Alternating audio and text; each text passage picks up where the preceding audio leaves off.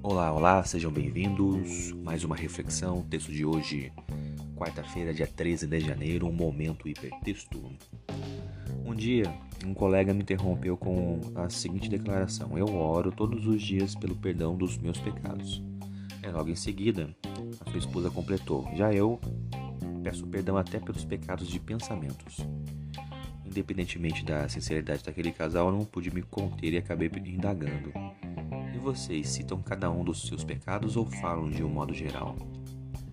Não foi minha intenção minimizar a oração deles, longe disso.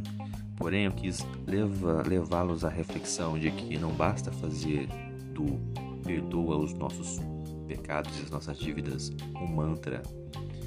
É fácil pedir perdão automaticamente, difícil é elencar cada pecado pelo nome. Mais difícil ainda, em uma época de excessiva relativização do bem e do mal, é saber o que de fato é pecado.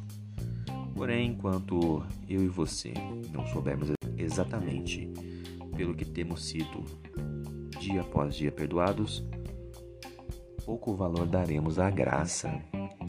Mas lembre-se, por mais que sejamos bons cidadãos e nos esforcemos por nos desviar do mal, sempre teremos algo a confessar, sempre teremos por que apelar à justificação pela fé.